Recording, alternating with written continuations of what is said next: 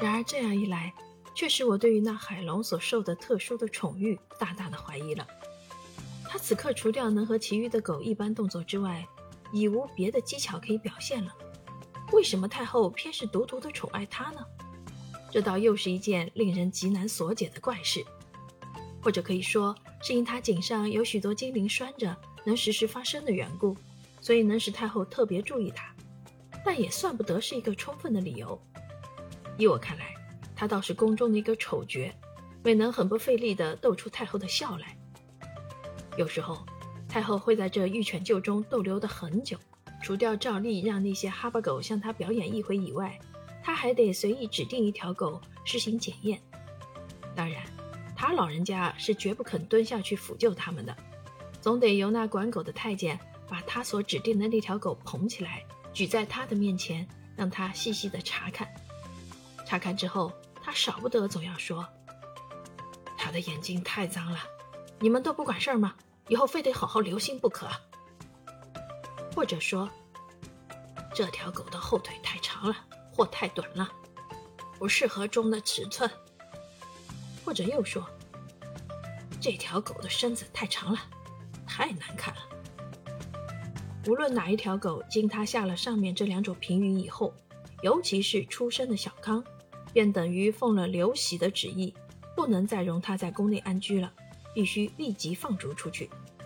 因为后腿太长或太短，以及身子太长，都是无从校正的毛病，只得请他们出去了。可是那些管狗的太监为免出麻烦起见，往往把这种奉旨放逐的狗就动手杀了。好在太后也不会查究的。但逢到被放逐的是小康时，他们便不肯轻易杀却了。他们会悄悄地抱出宫去卖给相熟的人家，代价是往往很可观的，因为人家知道是宫中抱出来的狗，不免特别稀罕些，多出几个钱也是愿意的。这一天，我们原是为着要看那黑宝玉所生的四头小康而来的，因此那管狗的太监忙着把它们盛在一个竹筐里呈现上来。太后细细地看了一回，便指点着给我说道。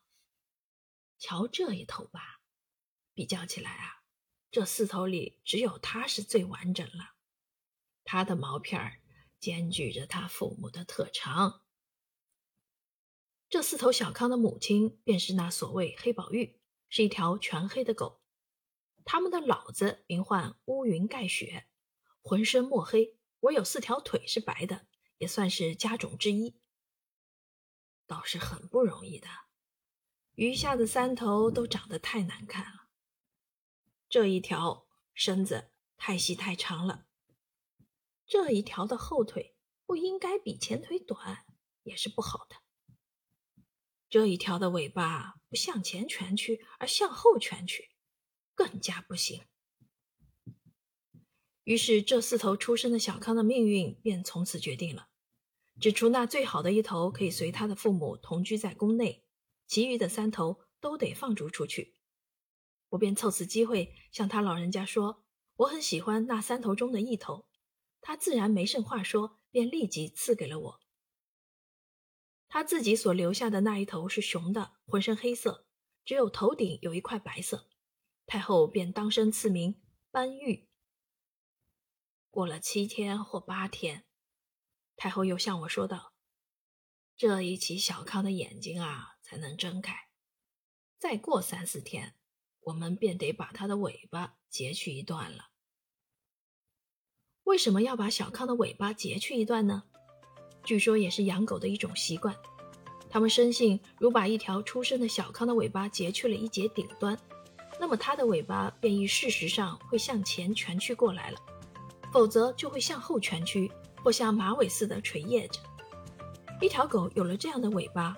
便永不能列为俊品的了。哈巴狗的两个耳朵不是都像两茎落叶似的很柔顺的下垂着的吗？这也是人力所造成的。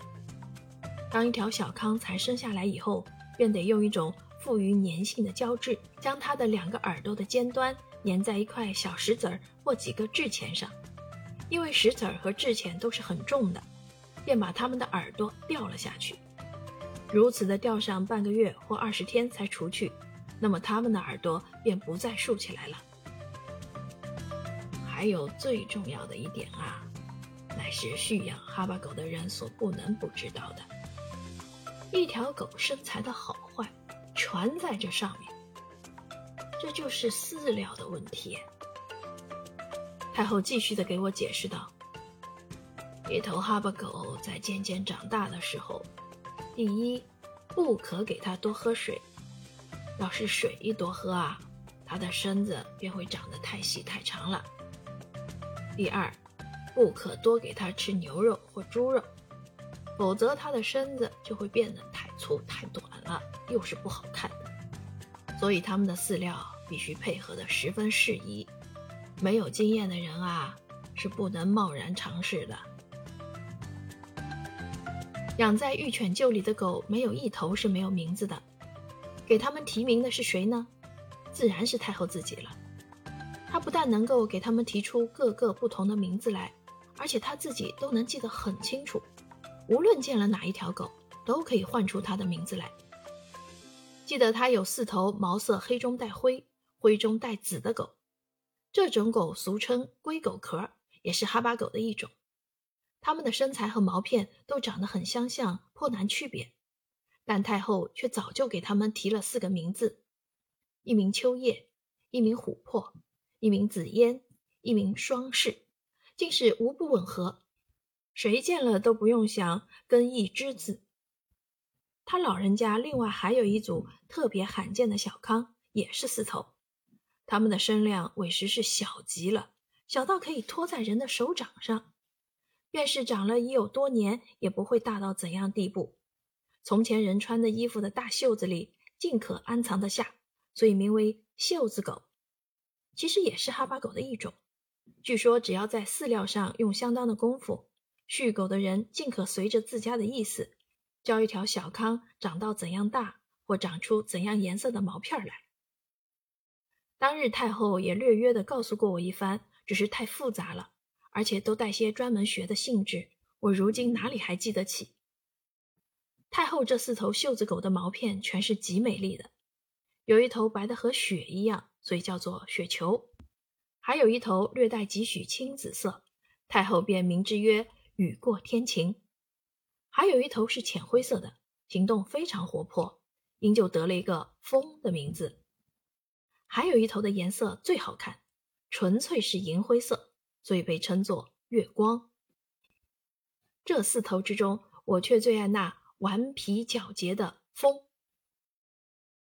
这中所蓄的狗至少必有两头相似的，而且总是一雌一雄，取其能传下同样的种来的意思。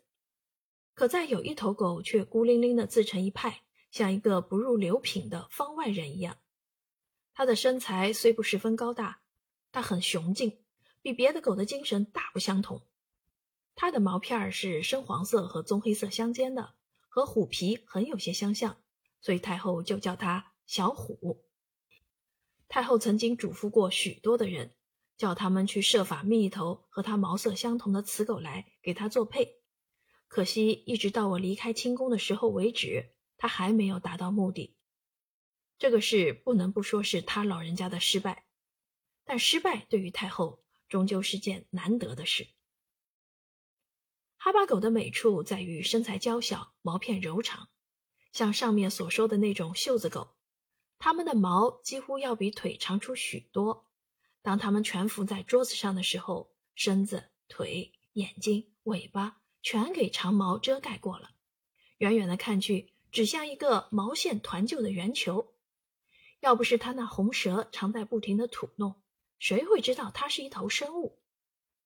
因为它们的毛片如此柔长优美，所以人们也就得特别的重视。除却不时给它们洗治之外，还得用一种很精致的木梳，每天给它们梳理几次。我想，就是那些最爱打扮的姑娘们梳理她们的秀发，怕也没有如此情景呢。太后每次在万寿山那边走过。总得顺便去瞧瞧她的爱狗。事实上，他不但独爱海龙，所有的狗他是一般很宠惜的。当他在独坐无聊的时候，往往会指定了几头狗的名字，叫人去把它们带进来。在他的心目中，这二三十条狗何尝不能算是他的一般幸臣呢？写到这里，不禁也起了一种怀念之思。不知道太后这些爱狗的子孙，现在已流落到怎般地步了。